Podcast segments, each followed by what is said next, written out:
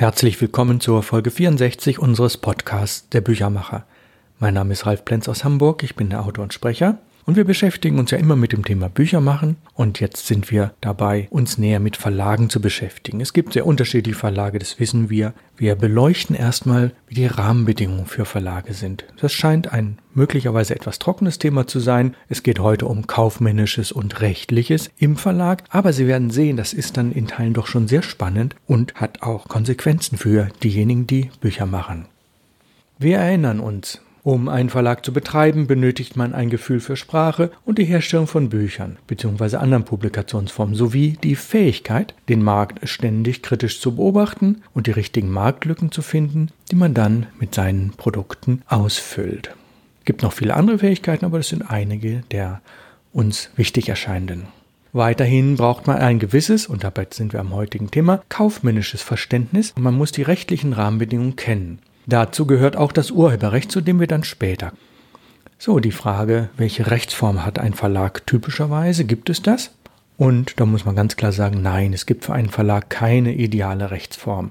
Er kann aus einer Einzelperson, das nennt sich dann Einzelfirma, oder mehreren Personen, das ist dann eine GBR bestehen, Gesellschaft bürgerlichen Rechts. Es kann aber auch eine GmbH sein, eine OHG, eine KG und alle Mischformen. Der Verlag kann auch ein eingetragener Verein sein.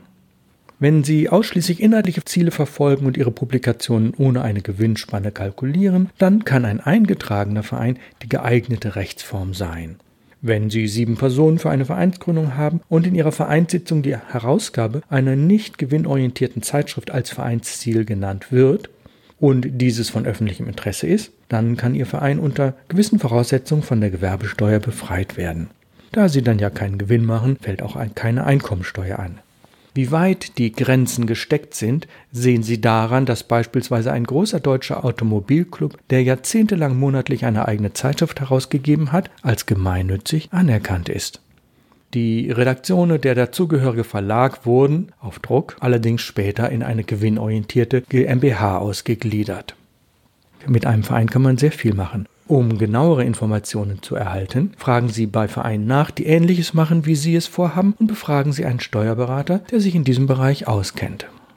Die einfachste Rechtsform, für die Sie keinen Vertrag und keinen Partner benötigen, besteht darin, dass Sie sich alleine mit einem Gewerbeschein und gegebenenfalls einer Handelsregistereintragung selbstständig machen. In diesem Fall der Einzelfirma, das ist der korrekte Ausdruck, sind Sie persönlich haftbar, insbesondere wenn Sie Ihre Firmenschulden nicht mehr zahlen können. Dann kann Ihr Privatvermögen in vollem Umfang herangezogen werden. Ja, und wenn Sie diese Haftung ausschließen wollen, gründen Sie eine Ein-Personen GmbH. Zu diesem Zweck benötigen Sie aber einen Notar und einen Steuerberater sowie ein Startkapital von mindestens 25.000 Euro, das kann teilweise in Sachwerten sein, das gleichzeitig ihr Haftungskapital ist, also Startkapital gleich Haftungskapital. Dieses Verfahren ist aufwendiger und am Anfang teurer, begrenzt aber das Risiko und die Haftung.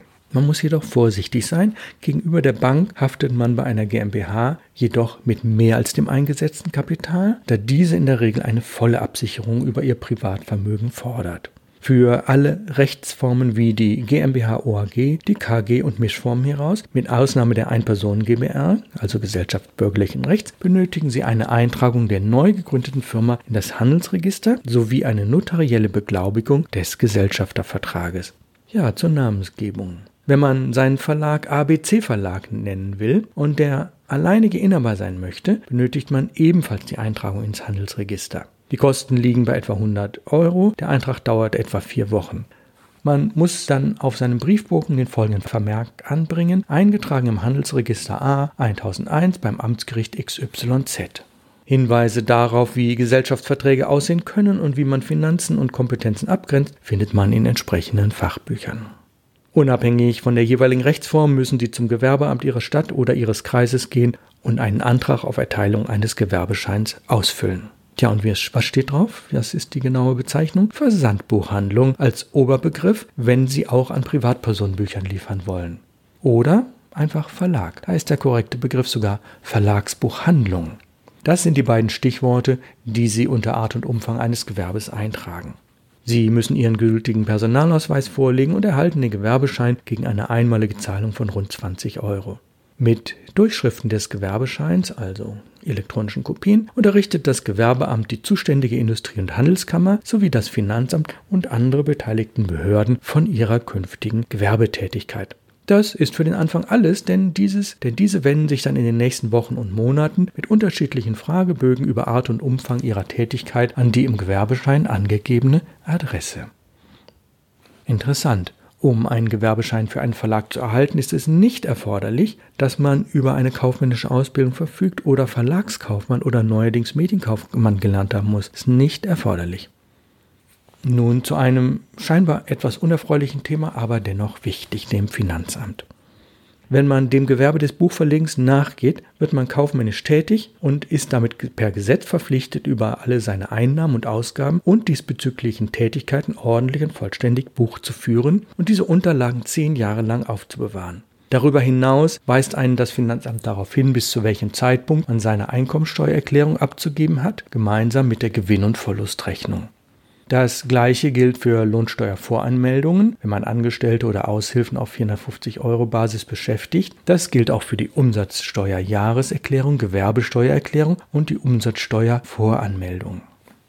Wenn man den daraus resultierenden Zahlungsverpflichtungen nicht nachkommt, also man muss etwas zahlen, aber kann es nicht, hat das Finanzamt erstaunliche Druckmöglichkeiten in der Hand, um jenes zu erzwingen. Dieses fängt mit Mahnungen an, steigert sich über Säumniszuschläge bis hin zur Sperrung des Geschäftskontos. Das ist dann eine sehr unangenehme Geschichte. Und selbst wenn man sagt, ja, ich habe den Brief nicht bekommen oder die Mahnung nie gesehen, was im Eifer des Gefechtes sicherlich mal vorkommen könnte, ist das keine Entschuldigung, man muss trotzdem zahlen und wenn das Konto gesperrt ist, spätestens dann hat man das auch eingesehen. Auch ein Verlag mit gut verkäuflichen Büchern und anderen Produkten muss seine Tore schließen, wenn er zwischen die Mühlsteine des Finanzamtes gerät. Grundsätzlich empfiehlt sich der Einsatz eines qualifizierten Steuerberaters. Nach Lektüre der entsprechenden Fachliteratur und dem ein oder anderen Gespräch mit dem Sachbearbeiter im Finanzamt kann man das Ausfüllen der Formulare und das Erstellen einer einfachen Gewinn- und Verlustrechnung natürlich auch selbst erledigen und spart möglicherweise dadurch Geld. Tja, und das Thema Bilanz für manch einen ein Schrecken. Dazu möchte ich gerne auch ein paar Sätze sagen. Eine kleinere Firma muss normalerweise eine Einnahmeüberschussrechnung nach Abschluss eines jeden Geschäftsjahrs vorlegen. Auf der einen Seite listet man die Summen der einzelnen Ausgabensparten auf, auf der anderen Seite die Firmeneinnahmen aus den verschiedenen Quellen. Die Differenz hieraus ist der zu versteuernde Gewinn. In diese Art der Gewinnermittlung fließt die Bewertung des Inventars und ihrer Bestände nicht mit ein, anders bei der Bilanz. Natürlich gibt es hierfür auch ausgefeilte Software und die Abgabe der Steuererklärung erfolgt mittlerweile über Elster sowieso elektronisch. Und dort heißt das dann EU Einnahmeüberschussrechnung. Von einem Jahresumsatz von über 250.000 Euro, einem Betriebsvermögen von über 70.000 oder einem Jahresgewinn von mehr als 18.000 Euro an, muss ein Verlag eine Bilanz erstellen. Bis man dahin kommt, vergehen sicherlich ein paar Jahre. Dabei helfen ein Steuerberater oder ein Buchführungsbüro. Bei Neugründung oder Übernahme eines Verlages, der ins Handelsregister eingetragen ist, muss man eine Eröffnungsbilanz erstellen, in die auch Inventar- und Buchbestände, Forderungen und Verbindlichkeiten einfließen.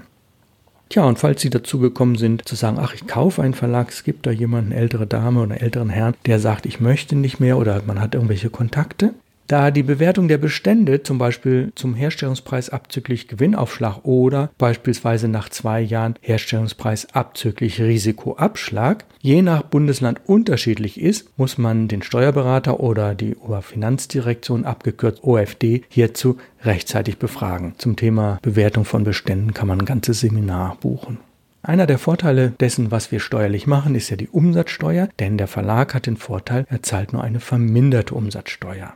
Da Zeitschriften und Bücher als Kulturgüter vom Staat gefördert werden, entfällt auf diese lediglich eine verringerte Umsatzsteuersatz. Und das ist der fachlich richtige Ausdruck für den häufig gebrauchten Begriff Mehrwertsteuersatz. Man hat also den Vorteil, dass man alle Publikationen, die in diesem Bereich fallen, zunächst günstiger herstellen lassen kann. Die Druckerei liefert Bücher und Zeitschriften zum vereinbarten Nettopreis zuzüglich 7% Umsatzsteuer. Die Umsatzsteuer wird bei Ihrer vierteljährlichen oder jährlichen Umsatzsteuererklärung vom Finanzamt als Vorsteuer zurückerstattet. Somit hat man einen kurzfristigen Liquiditätsvorteil. Beispiel die Druckrechnung wäre 10.000 Euro zuzüglich 19.000 Euro für Werbematerialien, also nicht Bücher. Man zahlt 11.900, erhält aber mit der Umsatzsteuererklärung, sofern man in diesem Monat keine anderen Einnahmen hat, 1.900 zurück. Hat also effektiv wirklich nur die 10.000 gezahlt. Muss sie 11.900 vorfinanzieren, aber erhält ja diese 1.900 vom Finanzamt wirklich zurück. Kann man sich darauf verlassen. Für eine Buchproduktion zahlt man beispielsweise netto ebenfalls 10.000, diesmal jedoch zuzüglich 7% von den 10.700. Der Liquiditätsvorteil beträgt also 1200 Euro gegenüber dem ersten Beispiel, erhält man nach wenigen Wochen 700 Euro zurückerstattet. Letztlich und langfristig ist es für einen Verlag also unerheblich, welchen Umsatzsteuerersatz er in Rechnung gestellt bekommt. Fazit. Der Endverbraucher zahlt lediglich einen Preis, in dem der verringerte Umsatzsteuersatz, zurzeit 7% statt des vollen 19% enthalten ist. Er hat also den Hauptvorteil. Als Endverbraucher erhält man keine Umsatzsteuer erstattet. Wenn man aber als Verlag beispielsweise für Büroarbeiten ein lose Blattwerk kauft, erhält er die Umsatzsteuer erstattet. Der verminderte Umsatzsteuersatz gilt nicht für Publikationen, die überwiegend der Werbung dienen, nicht für solche, die jugendgefährdend oder gewaltverherrlichend sind und natürlich auch nicht für alle anderen Druckerzeugnisse, die, sie, die man für Werbung und tägliche Büroarbeit benötigt. Die genaue Definition findet man halt im Umsatzsteuergesetz oder in, auf entsprechenden Webseiten. Ja, eine Beispielrechnung habe ich hier mit der Umsatzsteuer. Nehmen wir das, den Ladenpreis von 10 Euro. Der besteht ja aus den beiden Bestandteilen. Das ist der Nettopreis 9,35 Euro und 65 Cent für die Umsatzsteuer. Also 10 Euro aus diesen beiden Teilen besteht. Das Finanzamt erhält vom Buchhändler, der den Umsatzsteueranteil des, Einkaufs abziehen kann, 23 Cent, denn diese 65 Cent, die dann drin sind im Ladenpreis, davon zieht er die 42 Cent ab, die er quasi schon an Umsatzsteuer gezahlt hat, nämlich äh, an die Bezugsquelle Verlag.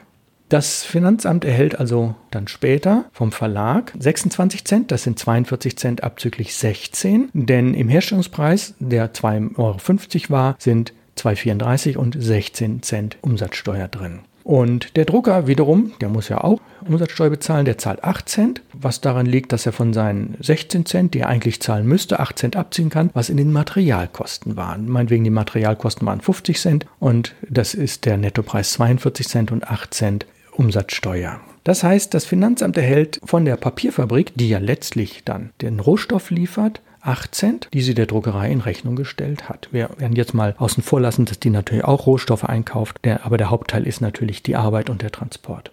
Das heißt, das Finanzamt hat in unserem Beispiel aus den verschiedenen Quellen 65 Cent erhalten. Und jeder der Beteiligten zahlt auf seine Gewinnspanne eben die Umsatzsteuer. Vereinfacht ausgedrückt zahlt ein Verlag lediglich die Umsatzsteuer, die in seiner Handelsspanne enthalten ist. Und das gleiche gilt für die anderen Beteiligten. Da man aber noch andere Ausgaben hat, in denen meist 19% Umsatzsteuer enthalten ist, kommt es häufiger vor, dass ein Verlag keine Umsatzsteuer an das Finanzamt entrichten muss, sondern zu viel entrichtete Umsatzsteuer zurückerstattet bekommt. Am Beispiel eines monatlichen Verkaufs von 1000 Büchern aus dem ersten Beispiel sieht die Rechnung dann wie folgt aus. Umsatzsteuerrückerstattung. Der Verlag verkauft 1000 Bücher an Buchhandlungen für 6500 Euro und darin sind 425 Euro Umsatzsteuer.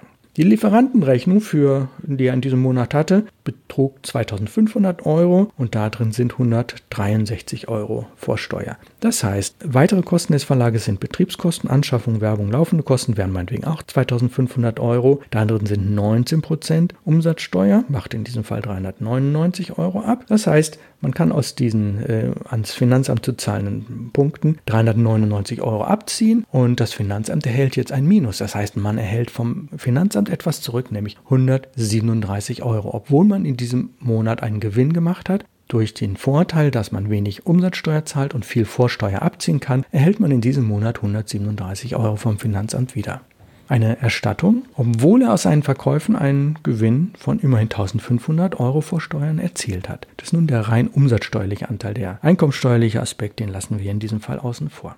Nun ist in Personal- und Portokosten keine Umsatzsteuer enthalten, sodass Sie auch keine Vorsteuer hieraus in der Umsatzsteuervoranmeldung abziehen können. Wenn man allerdings im gerade genannten Beispiel in diesem Monat für, für 7000 Euro einen Computer mit Peripherie und umfangreicher Software gekauft hat, ist in dessen Kaufpreis 1117 Euro Umsatzsteuer enthalten, dann bekommen Sie diese erstattet, sodass auch Ihr Erstattungsanspruch bei insgesamt 1255 Euro liegt. Man hat also für die Neuanschaffung lediglich 5880 gezahlt. Aus diesem Grunde interessieren sich Verlage bei allen Kalkulationen, Preisanfragen und Investitionen für die Preise immer für die Preise ohne die Umsatzsteuer. Im gewerblichen Bereich ist es bei den Angeboten auch allgemein üblich, alle Preise netto zuzüglich der Umsatzsteuer anzugeben. Ja, das war ein hartes Kapitel, das weiß ich. Wir sind jetzt bei Ende von Folge 64. Der Ausblick auf Folge 65, da wird es wieder ein bisschen konkreter. Da geht es unter anderem darum, was ein Verlag in seinem Umfeld hat. Da ist zum Beispiel der Verlegerverband. Was bietet der an Hilfen? Da geht es unter anderem um Lobbyarbeit, um Hilfen im Marketing, Rechtsberatung und auch, und das kennen Sie alle, die berühmte ISBN, das ist diese Bestellnummer. Wir blicken ein bisschen zurück auf die Geschichte der ISBN und die großen Vorteile, die diese Bestellnummer weltweit mittlerweile errungen hat. Im Übrigen eine deutsche Erfindung. Ja, Nächste Woche Folge 65. Ich bedanke mich sehr herzlich fürs Zuhören. Bleiben Sie mir weiterhin treu. Aus Hamburg grüßt Sie ganz herzlich Ralf Plenz.